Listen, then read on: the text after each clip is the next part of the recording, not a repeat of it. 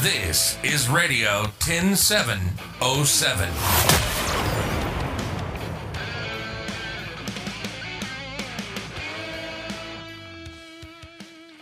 Heute mit Silke Ganzjör. Hallo. In diesem Podcast stellen wir Ihnen Menschen vor, die etwas Besonderes erlebt haben, die vor Herausforderungen standen, mit denen sie vorher nicht gerechnet haben. Ich begrüße ganz herzlich in Hamburg Laura Roschewitz. Hallihallo. Hallo und moin aus Hamburg. Moin, das klingt ja immer so total nett. Laura und ich haben uns kennengelernt über ihre Mutti, über Yin Shin Jutsu. Wir haben die Bettina bei uns auch schon mal vorgestellt im Podcast. Und dann habe ich mitbekommen, dass Laura auch ganz viel zu erzählen hat.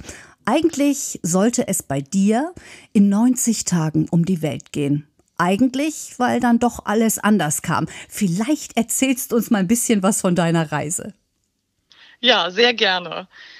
Ich habe mich oder ich habe mir letztes Jahr einen Traum erfüllt und entschieden, dass ich den Winter auf Reisen verbringen werde. Was ja wahrscheinlich für viele Menschen ein Traum ist, zu sagen, ich spare mir den Winter in Hamburg, wo es ja bekanntlicherweise einfach fünf Monate regnet, und reise auf die Kanaren, die nämlich meine zweite Heimat sind. Mein Großvater hat dort gelebt. Und dementsprechend haben wir unsere Sachen gepackt und sind im November ähm, abgereist und wir, das sind mein Partner Kalle und ich, und sind auf die Kanaren und haben dort erstmal eine wunderbare Zeit verbracht, bis dann so langsam Anfang des Jahres sich andeutete, dass 2020 eben ein sehr anderes Jahr wird, wie wir ja alle gemerkt haben, mit Corona und allem, was dazugehörte. Das heißt, ja, wir wollten planmäßig bis März dort bleiben, sind dann Mitte Februar zurückgereist und ab da an hat sich eigentlich unser Leben einmal um ja komplett verändert. Also liebe Laura, man muss vielleicht noch dazu sagen, du bist selbstständige Wirtschaftspsychologin und Trainerin, kreative Strategin Umweltschützerin aus ganzem Herzen. Da gehört ja aber auch erstmal was dazu, zu sagen, ich verlasse jetzt mein Zuhause und ich überwintere irgendwo anders. Da haben ja viele Leute ein Problem mit, dass sie sagen, oh Mann, wie soll ich denn Geld verdienen? Wie hast du denn das mit Kalle, mit deinem Lebensgefährten so geplant? Also, ich meine, das ist schon mutig, finde ich. Ja, das war wirklich mutig und das hat uns auch einige schlaflose Nächte bereitet. Ähm, ja, für mich war irgendwann einfach die Sehnsucht größer als die Angst. Und an dem Moment haben wir uns entschieden, das zu tun. Mit allen Konsequenzen. Das hieß nämlich, dass Kalle ähm, seinen Job verloren hat, weil seine Firma, er war damals Angestellter ähm, im IT- und Ingenieursbereich und die sind das nicht mitgegangen. Die wollten das nicht, dass er aus dem Remote, aus dem Homeoffice arbeitet. Das war noch vor Corona-Zeiten. Da haben sie noch gesagt, das ist unmöglich. Und dementsprechend haben wir alles auf eine Karte gesetzt und gesagt, das ist unser Traum. Wir möchten das machen. Wir sind noch ziemlich ungebunden. Wir sind beide 33. Wir haben keine Kinder. Wir setzen das jetzt alles auf eine Karte und reisen. Und irgendwie wird das gut gehen. Da war ganz viel Mut und ganz viel Abenteuergeist mit dabei. Und ich habe als Selbstständige natürlich auch das Glück, dass ich viele Aufträge drumherum planen konnte und so war eben geplant, dass ich ab Anfang März in vielen großen Projekten mit drin bin, so dass ich sozusagen mir ein bisschen Luft freischaufeln konnte und aber auch von den Kanaren immer mehrere Tage die Woche online gearbeitet habe, sozusagen aus dem Backoffice. Also Vorbereitung, Planung von Aufträgen und aber auch ganz viele Dinge, die ja immer so drumherum anfallen. Die konnte ich auch gut von dort machen. Das Internet war super. Laura, wie ist es denn dann weitergegangen für Kalle und dich, als dann plötzlich Corona immer näher rückte und ihr dann die Kanaren verlassen habt und wieder nach Hamburg gekommen seid? Wie auch immer mit dem Flieger, hoffe ich.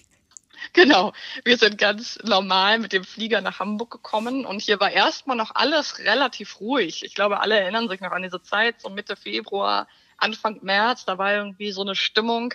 Ja, das war irgendwie angespannt, aber keiner wusste so genau, was passiert. Und für mich kam dann wirklich der Knaller, als ich eben Anfang März innerhalb von 48 Stunden von allen Auftraggebern, die ich damals hatte, aus den größeren Projekten aus Hamburg, ähm, die Absagen bekam. Da trudelten die E-Mails nur so ein. Und es waren wirklich 48 Stunden, das waren zwei Tage, an denen alles gecancelt wurde. Erstmal bis Ende Juni und Mittlerweile eben auch bis Ende Dezember sind die Großprojekte hier, in denen ich war, alle gecancelt.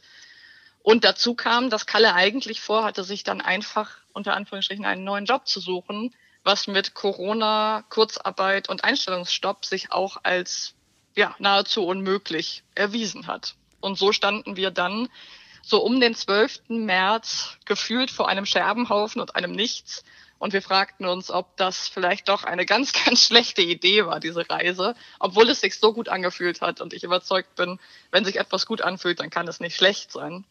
Und dann war erstmal das Fragezeichen sehr groß. Was tun hm. jetzt in dieser Situation? Und ich glaube, jeder, der uns zuhört, kann sich noch erinnern, was Mitte März bei ihm oder ihr so los war.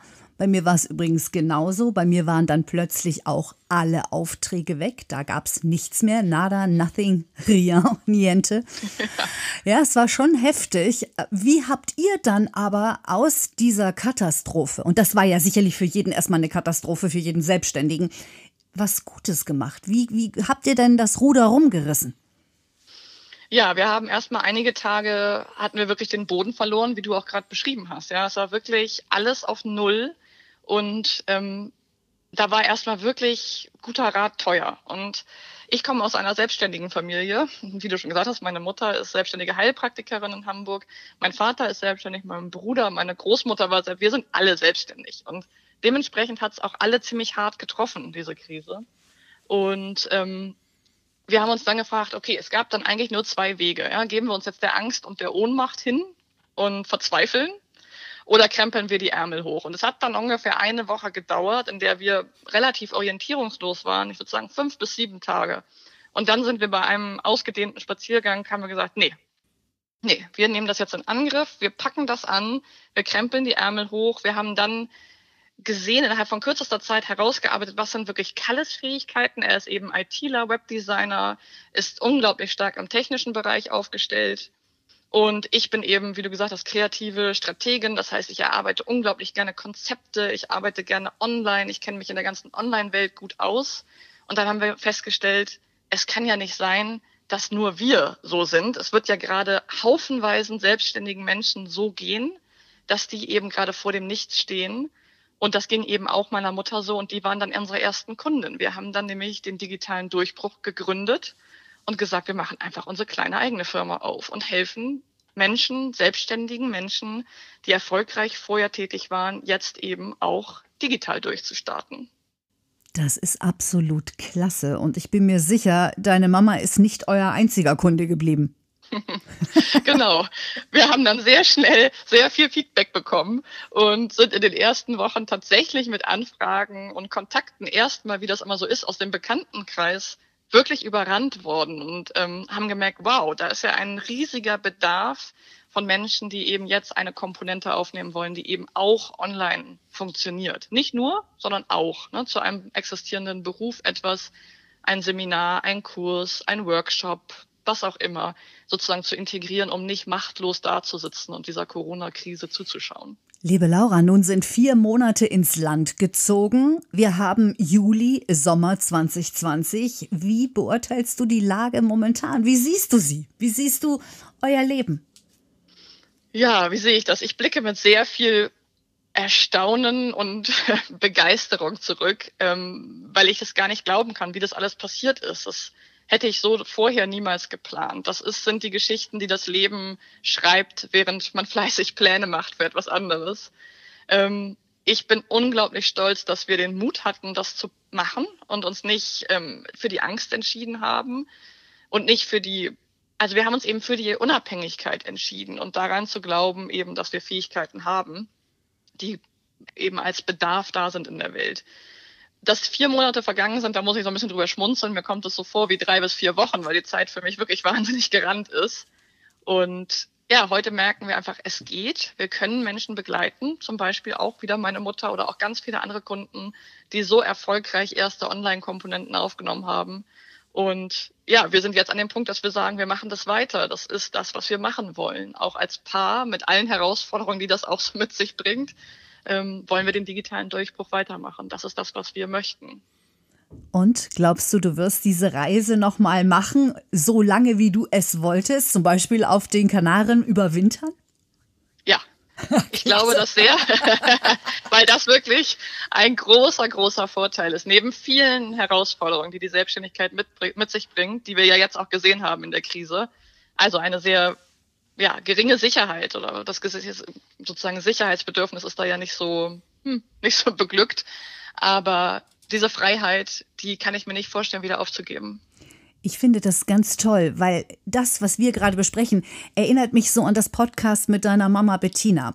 Da kam auch so ganz viel positive Energie rüber. Und ich hoffe, dass wir ganz vielen Menschen dieses Podcast zu Gehör bringen können, weil du bist wirklich das beste Beispiel dafür, wenn das Leben dir Zitronen serviert, nimm Tequila dazu und gut geht's weiter. Ich wünsche, ja, ich wünsche dir und Kalle und äh, deiner ganzen selbstständigen Familie einfach nur das Allerbeste. Und du hast mir so viel Mut gemacht, dass ich auch sage, ja, klar, packen wir es an, nehmen wir die Steine, machen Türmchen und gucken genau weiter nach vorne. Liebe Laura Rauschewitz, ich wünsche dir eine gute Zeit. Ich schicke dir liebe Grüße nach Hamburg und mach genau weiter so wie bisher. Bis bald. Tschüss.